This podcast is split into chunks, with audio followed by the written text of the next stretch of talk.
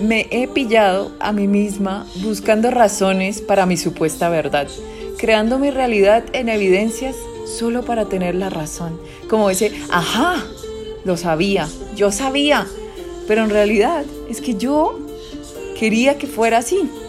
Va a parecer siempre coincidencia o simplemente aceptar que eso era lo que yo quería ver para tomar una decisión. Pero la trampa es esa. Si estamos buscando lo malo de un lugar, una persona o un objeto, eso es lo que vamos a encontrar.